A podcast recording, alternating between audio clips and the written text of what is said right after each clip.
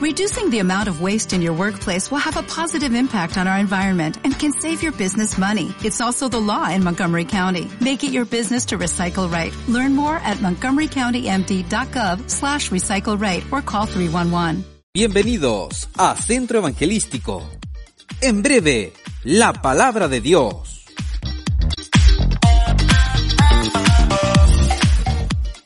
¿Cuántos vinieron a oír la palabra del Señor? Yo estoy seguro que Dios te quiere hablar.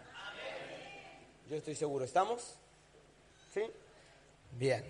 Saludamos a todos los que nos están viendo a través de las redes sociales.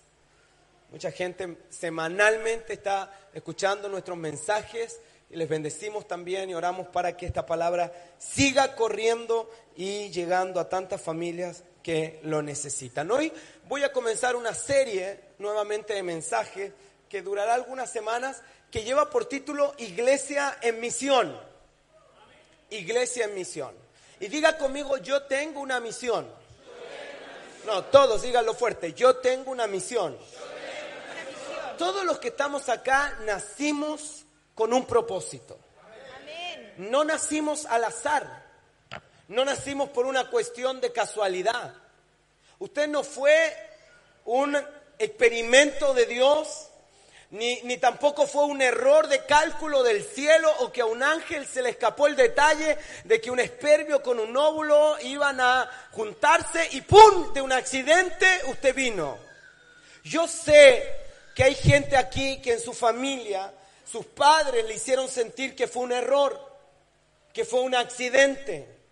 Quizá tu madre te crió sola porque hubo un padre que nunca se hizo responsable o porque tenía una familia o porque fue simplemente una aventura o una noche de pasión y toda la vida creciste pensando que eras un error. Toda tu vida naciste pensando que eras un accidente.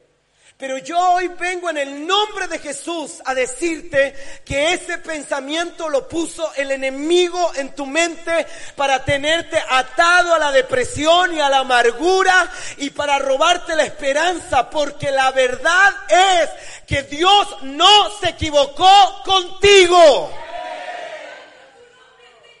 Naciste con un propósito. Y cuando el espermio y el óvulo se juntaron, Dios pensó en ti y pensó cosas poderosas, pensó cosas grandes. Y Él sabía que hoy, 25 de diciembre, tú ibas a estar aquí escuchando esta palabra y creyendo que desde el vientre de tu madre Él te escogió para cosas poderosas. Levanta tus manos al cielo y diga gracias Señor porque no soy un accidente. No, no, parece que aquí hay gente que todavía cree que es un accidente. Levanta tu mano al cielo y diga conmigo, gracias Señor. Gracias Señor. Porque yo no soy un accidente. Yo no soy un accidente. Desde pequeños el diablo nos hizo pensar que éramos cualquier cosa. Quizá desde el vientre el diablo le hizo a tu madre pensar que abortara. Y desde el vientre yo veo al enemigo diciendo, vas a ser un drogadicto, vas a ser un maldito, vas a arrastrar las cadenas de tus padres, vas a ser un borracho, vas a ser un adúltero, vas a ser un mujeriego, vas a ser una mujer eh, fácil, vas a ser una persona corrompida, un ladrón. Y el enemigo desde siempre como que te atacó y atacó todo aquello que, que tenía que ver con tu identidad, te confundió, te arrebató la alegría, te arrebató la inocencia. En algún momento de tu vida alguien, una mano, una persona robó tu felicidad, tu, tu niñez, cautivándote a pensamientos sucios de inmoralidad, cautivándote a lo mejor a pensar que Dios nunca podría hacer nada contigo. Y esa fue la voz del enemigo siempre, desde el vientre de tu madre. Mas yo creo, y creo, creo, creo, que cuando estabas en el vientre y el diablo hablaba palabras de maldición, el Dios del cielo te tenía en su mano diciendo, no serás un borracho, serás un justo, no serás un alcohólico, serás un redimido, no serás un corrupto, serás un santo, no serás lo que la maldición de tu familia dice que tú vas a hacer, sino que en ti se van a romper las maldiciones y tú vas a ser justificado, redimido, santificado y preparado para ser parte de la familia de Dios. Y yo creo que Dios desde siempre te bendijo y declaró palabras de bien para ti. Si alguien lo cree puede decir gracias Señor por eso. Por eso es que quiero hablar de esta serie, Iglesia en Misión, porque todos tienen una misión. Toca al lado y dile, todos tenemos una misión.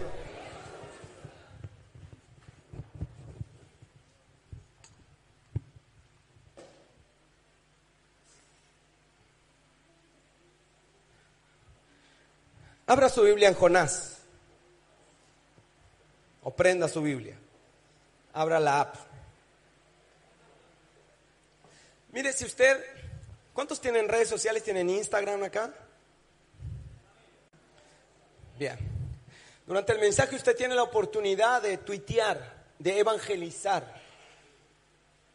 Usted puede etiquetar la iglesia, arroba Centro Evangelístico Chile o arroba rodolfo.tapia.r y puede etiquetar y luego eso lo vamos compartiendo y de esa manera tú puedes compartir con otros, con otras personas una reflexión, un mensaje, algo.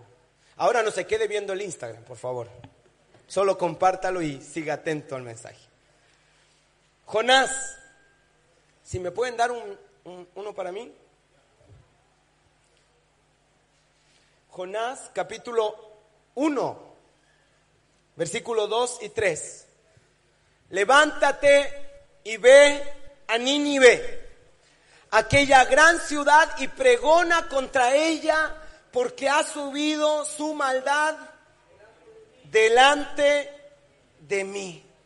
Y el versículo 3. Y Jonás se levantó para huir. ¿De dónde? Se levantó para escapar de la presencia de Jehová a y descendió a Jope y halló una nave que partía para Tarsis y pagando su pasaje entró en ella para irse con ellos a Tarsis lejos de la presencia del Señor. Yo quiero hoy día hablar acerca de Jonás. Y si Dios nos habla de un Jonás es porque quizá más de un Jonás hay en la casa en esta mañana. Jonás, un hombre íntegro, un hombre que Dios consideraba un profeta, fue llamado por una palabra del Señor. Este tipo tenía una misión. Y la misión era ir a Nínive y decirle a la ciudad que se arrepienta. ¿Cuál era la misión de Jonás? Ir a Nínive y decirle a la ciudad que se... Esa era su misión. Es todo lo que vas a encontrar de Jonás en la Biblia. Que él tenía la misión de ir a Nínive para decirle ocho palabras.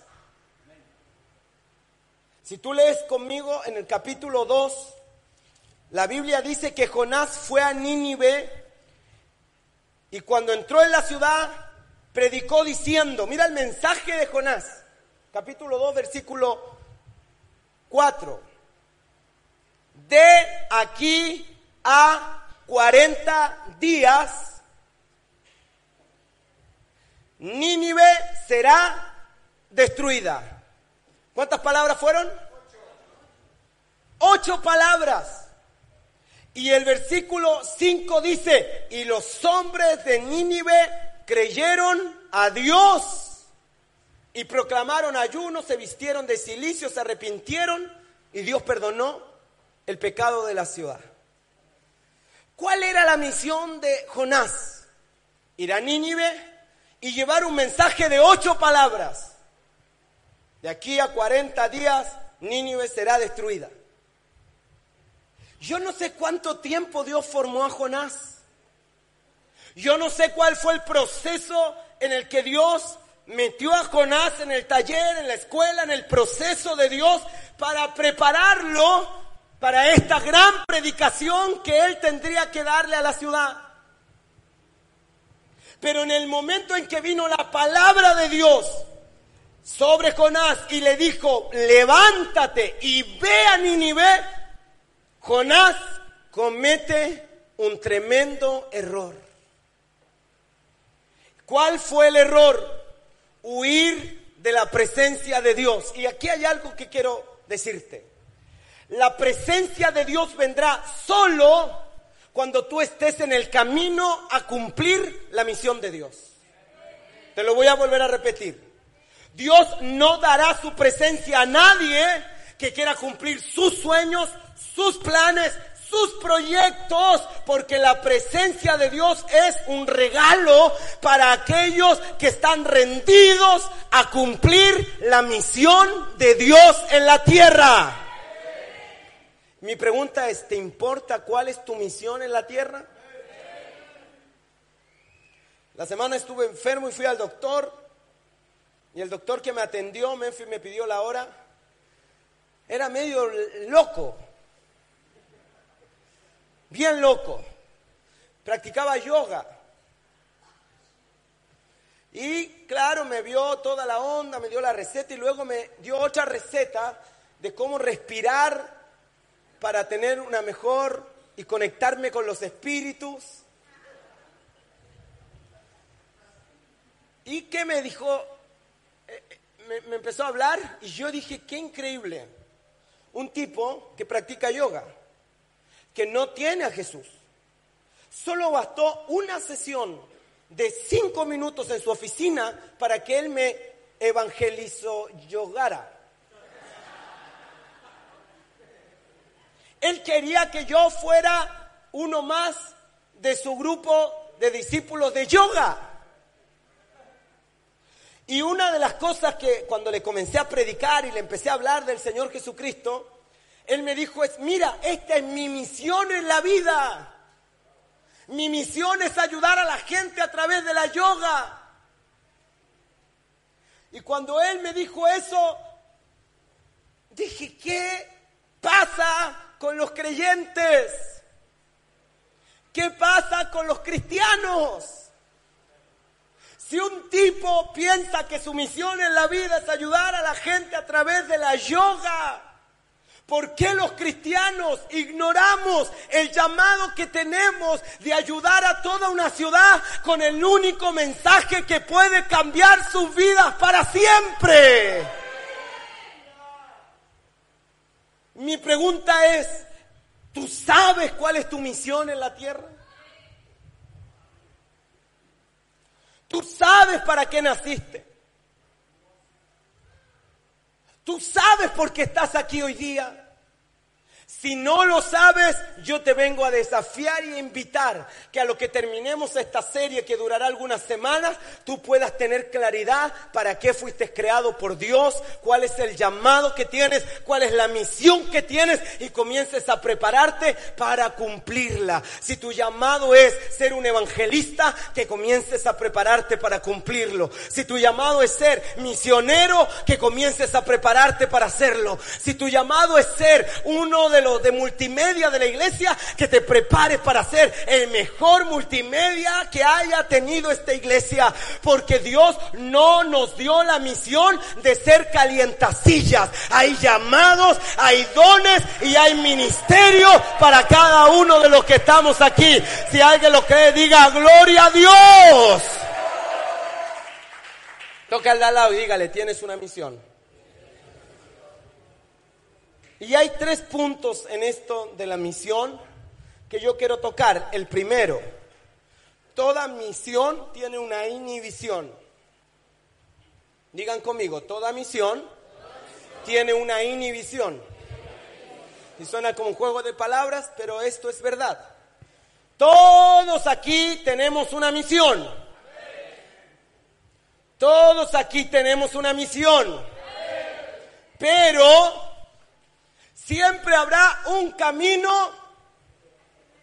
alternativo. Por eso es que puse el título a este punto. Toda misión tratará de ser inhibida. Toda misión va a presentar un camino alternativo. ¿Cuál era la misión de Jonás? Nínive. ¿Cuál fue la inhibición? Yo no sé cuál es tu llamado, pero siempre habrá otro alternativo. Siempre habrá un camino fácil. ¿Saben cuál es la triste noticia? Que tomar el camino a Tarsis, que tomar el camino alternativo, que tomar la ruta fácil, siempre terminará alejándote de la presencia de Dios. Yo no sé cuántos quieren tener la presencia de Dios lejos de su vida. Lejos de su vida, escúcheme muchachos. ¿Usted quiere tener la presencia de Dios lejos? Ya, escuche. ¿Y cuántos quieren tener la presencia de Dios cerca? ¿Cuántos quieren andar en la calle sintiendo la presencia de Dios? ¿Cuántos quieren llegar a su casa y saber que la presencia de Dios los está esperando ahí? ¿Cuántos quieren subirse al auto y saber que la presencia de Dios va con ellos como copiloto? Yo anhelo eso, yo quiero la presencia de Dios en mi vida, pero para tener la presencia de Dios yo tengo que tomar la embarcación correcta. Y cuando tú llegas al puerto de tomar la decisión de cumplir o no cumplir la voluntad de Dios, siempre habrán dos barcas. Todos los que estamos aquí, sería fantástico que yo te dijera que solo hay una barca que te espera. Sería fantástico, sería fácil. Lo complicado del Evangelio es que siempre hay más de una barca. Siempre hay más de un camino. Siempre hay más de una opción. Siempre hay más que una decisión. Siempre hay más que una. Te ves enfrentado a diferentes oportunidades, diferentes caminos, diferentes decisiones y la pregunta es, ¿cuál debo tomar? Jonás sabía que le esperaba Nínive, pero lamentablemente se subió a la embarcación equivocada que fue Tarsis. Y yo quiero hoy día hacer un llamado a todos aquellos que saben que portan una palabra de Dios sobre sus vidas. Yo quiero ministrar a aquellos que saben que Dios les dio una misión que no están aquí porque no tenían nada más que hacer en su casa, sino que vinieron porque se están entrenando y preparando para cumplir lo que Dios les dijo que iba a hacer. A esa gente yo le estoy hablando. A gente que tiene un propósito. Gente que tiene una palabra. Gente que tiene un destino profético y que está consciente de lo que Dios quiere hacer. Pero que hoy está en el puerto y que en el puerto tiene la tentación de tomar la embarcación a Tarsis. ¿Y cuándo tomamos la embarcación a Tarsis? Cuando Dios quiere que te humilles y eres soberbio. Eso es tomar una embarcación a Tarsis. Cuando Dios quiere que tú ores, pero no quieres orar, entonces tomas una embarcación a cuando pudiendo venir a la iglesia decides quedarte en la casa flojeando, tomaste la embarcación. Cuando en vez de tomar la Biblia y comenzar a leerla para conocer a Dios, decides mejor ver una serie en Netflix, entonces tú tomaste la embarcación incorrecta y vas camino a Tarsis y el resultado siempre será el mismo, alejarte de la presencia de Dios. Y cuando yo preparaba este mensaje, Dios me decía, diles que todos los días tendrán que tomar la embarcación correcta. Todos los días tendrás que tomar la embarcación correcta. Todos los días tendrás que tomar decisiones. Y mi pregunta es, ¿quieres cumplir tu destino profético? ¿Quieres cumplir el propósito por el cual naciste? ¿Quieres llegar a la meta que Dios trazó para ti? Entonces vas a tener que aprender a identificar las barcas que van a Tarsis o las barcas que van a Nínive. Tarsis es una distracción. Tarsis te retrasa del propósito. Tarsis te arruina el plan. Tarsis parece una buena oferta, pero te está llevando lejos de la presencia de Dios. Hay relaciones que te van a llevar lejos de la presencia de Dios. Hay hábitos que te van a llevar lejos de la presencia de Dios. Hay conversaciones que te van a llevar lejos de la presencia de Dios. Hay cosas que tú harás que o que no harás que te van a llevar lejos de la presencia de Dios. Mas si tú aprendes a tomar la embarcación correcta, los días que vienen serán días en que la presencia de Dios te va a inundar en el trabajo, te va a inundar en la calle, te va a llenar en la iglesia y algo poderoso Dios va a comenzar a hacer en tu vida. Pero tienes que tener la presencia de Dios.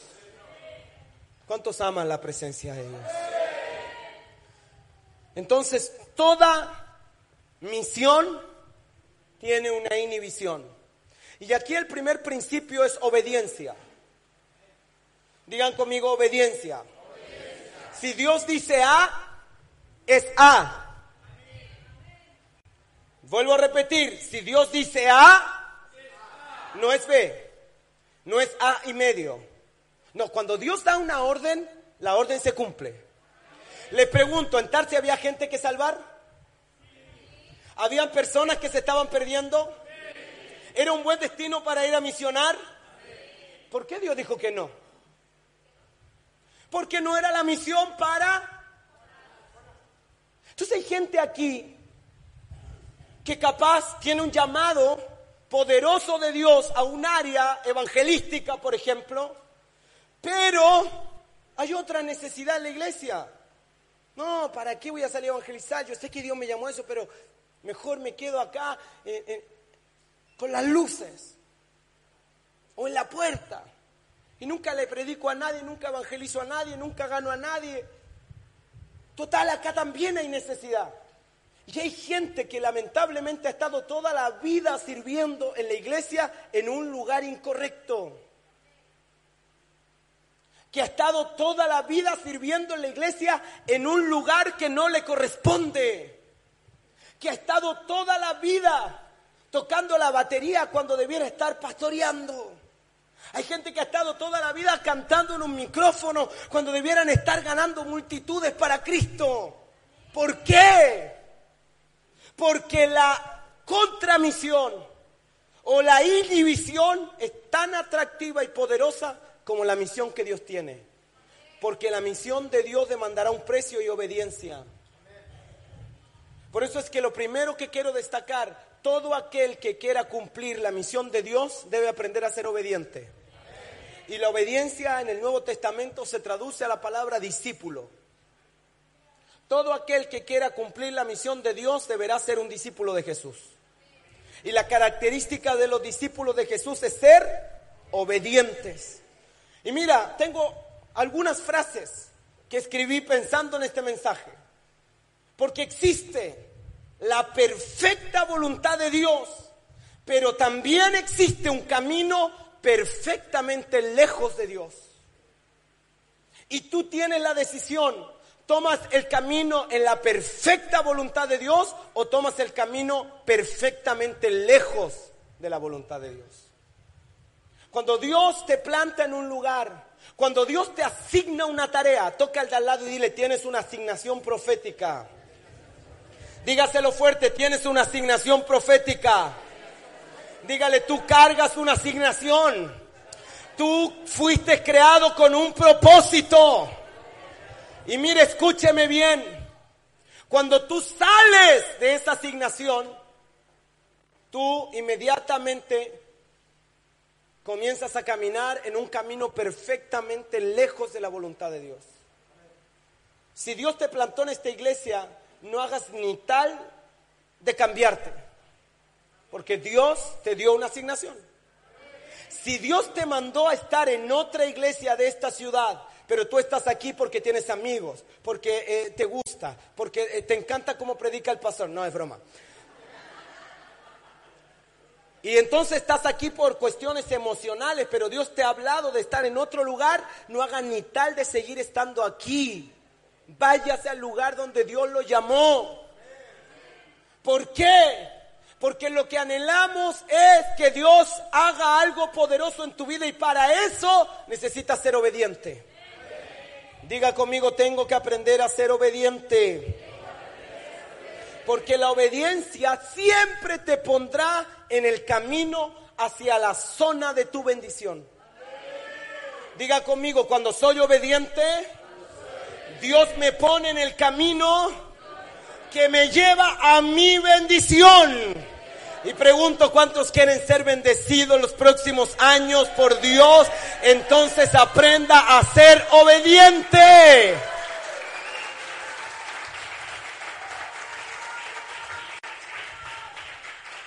Anote esto, tuitéalo.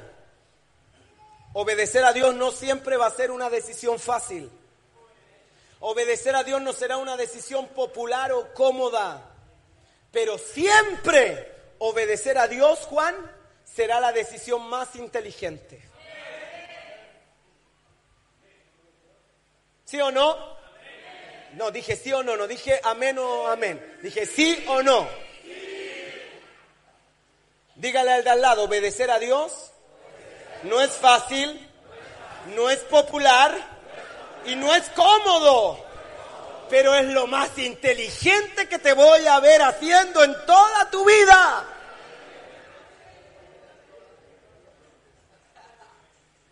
Lo tonto se nos quita cuando obedecemos a Dios. Hay esperanza para algunos aquí.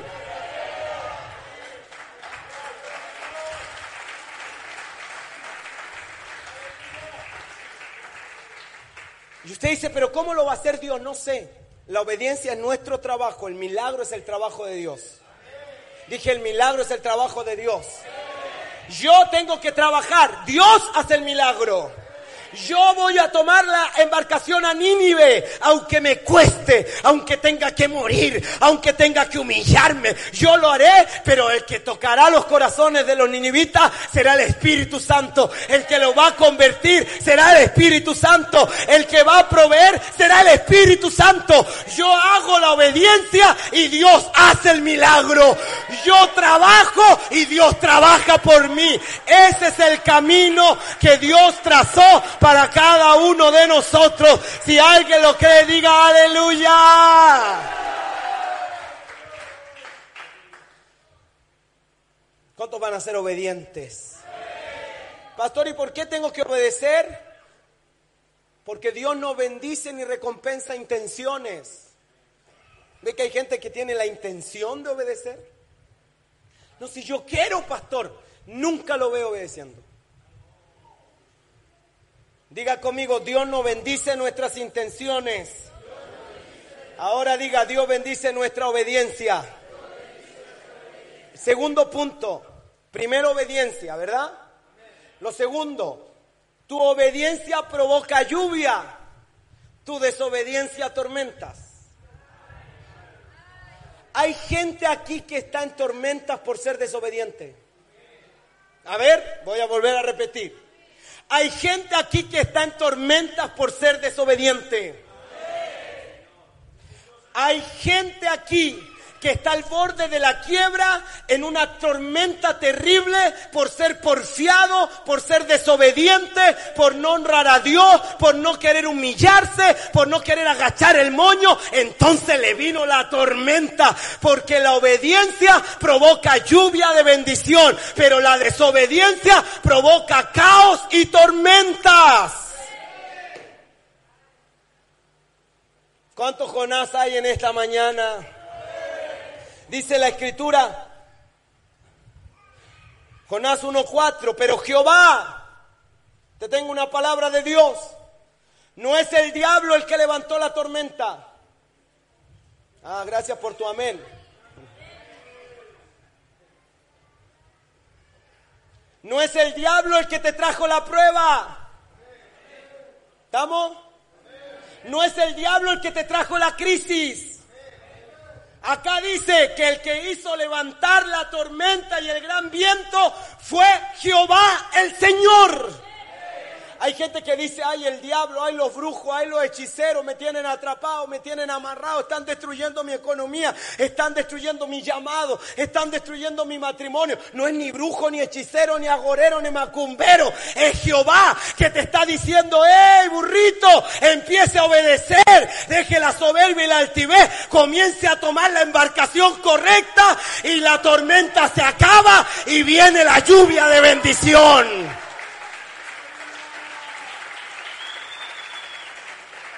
Toca al de al lado y dile, tu tormenta se puede acabar hoy día, pero tienes que bajarte de la barca.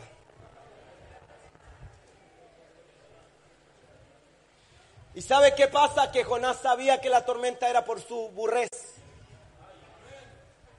Pero no se quiso lanzar abajo de la barca. Obvio. ¿Quién se va a tirar en medio del océano al mar? Nadie. Pero la salida para la tormenta era bajarse de esa barca. ¿Cuándo se acaba la tormenta? Cuando te sales de ese lugar donde Dios no te quiere. Cuando rompes esa relación que Dios no quiere. Cuando se acaba la tormenta. Cuando dejas de hacer las cosas que haces que Dios no quiere. ¿Estamos o no estamos? Pero como él no tenía tanta valentía, porque Jonás no era tan valiente como nosotros, no era valiente. Lo ayudaron. Y los marineritos dijeron, este es el Yeta, al agua. ¿Y qué creen? Se bajó de la barca y Dios tomó el control. Y Dios le mandó un crucero. Un pez gigante Glup se lo comió. ¿Sí o no? Y mira, ¿qué fue lo que desató la tormenta? Dice, Jehová hizo levantar un gran viento en el mar y hubo en el mar una tempestad tan grande que se pensó que se partía la nave. ¿Sabes? La tormenta lo que hace es hacerte pensar que se te parte la vida, se te parte la nave, se parte el ministerio, se parte todo, todo se acaba, todo se terminó, no hay más esperanza, eso es lo que provoca la tormenta. Pero mira Levítico 26, 3 al 5, Levítico 26, 3 al 5, mira lo que nos aconseja. Levítico 6, 3 al 5, no sé si está, lo mandé o no, no está, lo leo. Si anduvieres en mis decretos y guardares mis mandamientos y los pusieres por obra, Diga conmigo, andar en los decretos de Dios. Digan, guardar los, de, los mandamientos y ponerlo en práctica. ¿Sabe lo que promete Dios? Yo daré lluvia. No tormenta. Yo daré. Y la lluvia en la Biblia es señal de bendición. Cuando Elías dice no habrá lluvia en la tierra y hubo tres años de sequía, eso cortó la bendición de Dios sobre la tierra. Pero Elías oró y vino la lluvia. La lluvia es señal de abundancia.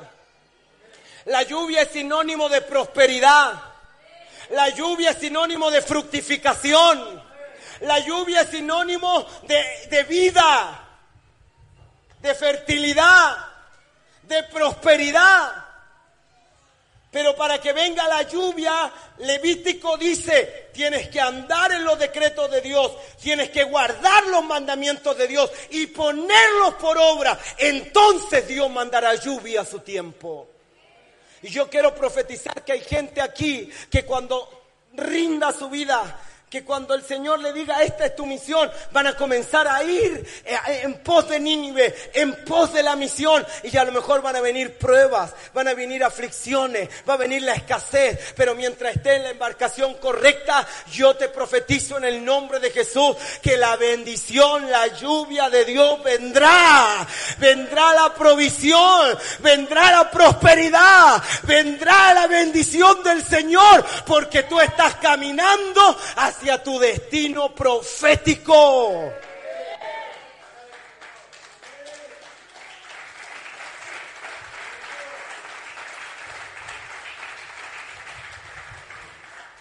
Pero si sigues en la navecita llamada Tarsi, ¿sabe para dónde va? A la tormenta. Por eso hay gente aquí que provoca lluvia y gente aquí que provoca tormentas. Hay gente que donde se pone, la lluvia de Dios viene.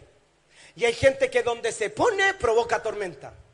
Relámpagos, se, se parte las embarcaciones.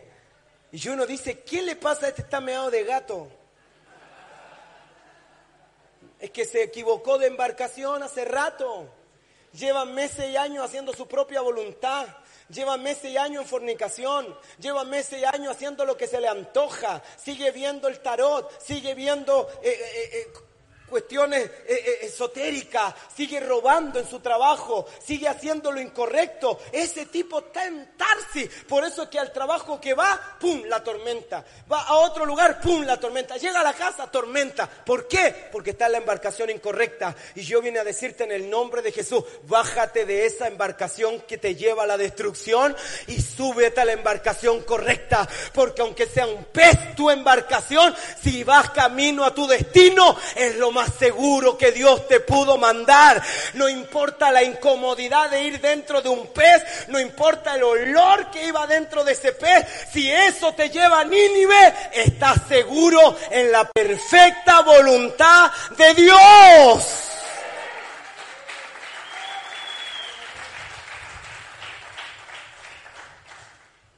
Dios puede calmar las tormentas de tu vida. Y mira Salmo 107, 29. Calmó la tormenta hasta convertirla en un susurro y aquietó las olas. Toque al de al lado y dile, Dios puede calmar tu tormenta hoy. Si te equivocaste, te fuiste en la dirección incorrecta, pero me encanta Nínive, perdón, me encanta Jonás 3.1, porque dice, vino palabra de Jehová por segunda vez a Jonás. Si me pueden ayudar los músicos. Vino palabra de Jehová por segunda vez a Jonás. ¿Sabes? Servimos a un Dios que no se cansa de nosotros. Servimos a un Dios. Servimos a un Dios que nos da una oportunidad y cuando desobedecemos y nos arrepentimos, nos vuelve a dar otra oportunidad. Yo dije, Dios te vuelve a dar otra oportunidad. Y yo no sé si tomaste la embarcación a Tarsi, pero la Biblia dice que Jonás en el vientre del pez se arrepintió y lloró.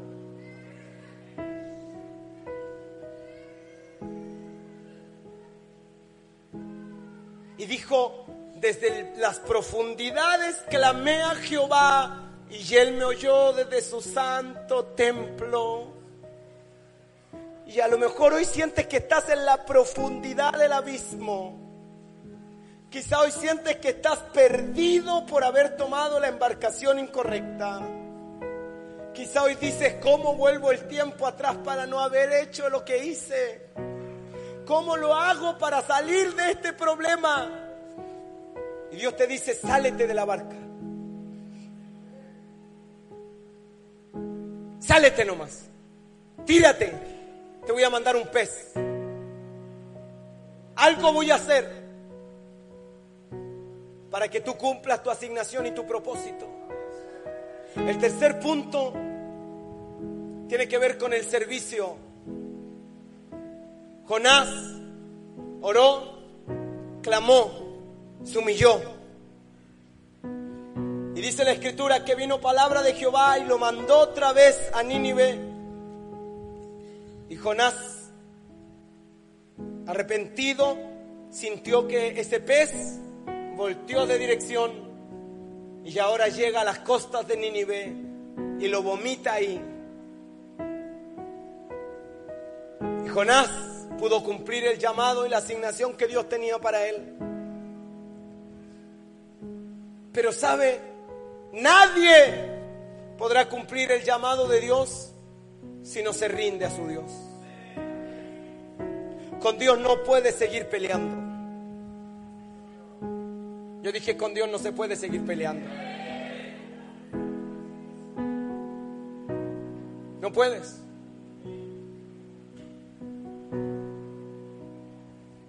O te rindes o te rindes. Dijo, invoqué mi angustia a Jehová y él me oyó. ¿Sabe? La angustia, la depresión, la amargura es un signo de que estás en una embarcación incorrecta.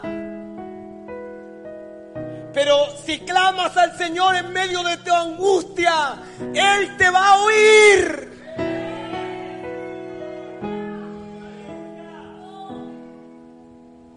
Angustia estar lejos de Dios. Me angustia saber que perdí la presencia de Dios. Me angustia saber que estoy yendo en una dirección incorrecta, que estoy perdiendo todo lo que Dios me dio. Estoy quebrado, estoy mal. Pero hay una esperanza. Invoqué a Jehová en mi angustia. No lo invoqué en mi bienestar, no lo invoqué en mi prosperidad, no lo invoqué porque estaba yendo en la dirección correcta, lo invoqué en mis peores momentos, lo invoqué cuando pensé que no había esperanza, lo invoqué cuando estaba todo perdido y la buena noticia es que Dios oye a los angustiados y a los afligidos.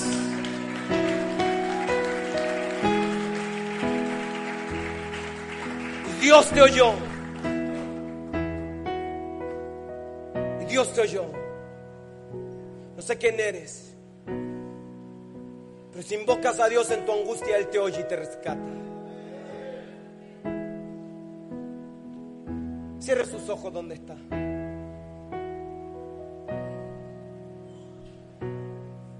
Obediencia. Adoración servicio, virtudes que necesitamos para cumplir la misión de Dios.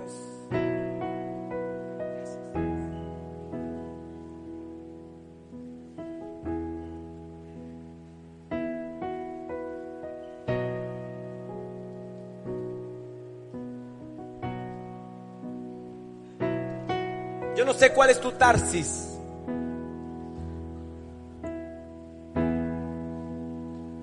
Yo no sé cuál es la barca que tomaste hasta Tarsis.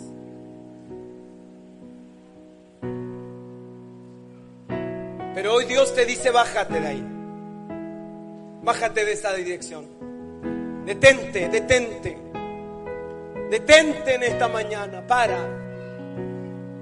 Vas camino a la tormenta, vas camino a la destrucción. Detente. En el nombre de Jesús, detente, detente, para.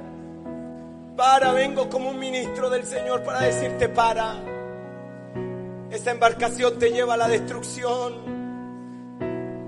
Esas decisiones te llevan a la destrucción. Para. Bájate de esa barca. Pero ¿qué va a pasar? No importa, bájate. Es más digno morir en medio del océano congelado, comido por tiburones, que morir en una tormenta hacia la asignación incorrecta. Prefiero morir en el océano intentando correr a la voluntad de Dios que morir en una barca yendo lejos de la dirección de Dios. ¿Cuál es tu Tarsis? ¿Cuál es tu Tarsis? Ves cómo Nínive se aleja de tu destino. Pero en esta mañana, en el nombre de Jesús, toma la decisión, tómala, tómala. Ríndete, ríndete, ríndete, ríndete. Él me oyó, Él me oyó. Y yo voy a hacer lo que Él me diga. Voy a ir y voy a predicar. Voy a cumplir la misión. Yo lo voy a hacer. Pero ríndete. Ríndete. Ríndete. Mientras escuchamos esta alabanza, lloro para que el Espíritu Santo Cuando trabaje. estoy en luchas y pruebas y la tentación me quiere aprisionar. Oro para que el Espíritu Santo Espíritu Santo te guíe. No te deje me claudicar. No me deja claudicar. Además, dile cuando estoy, cuando estoy en luchas y pruebas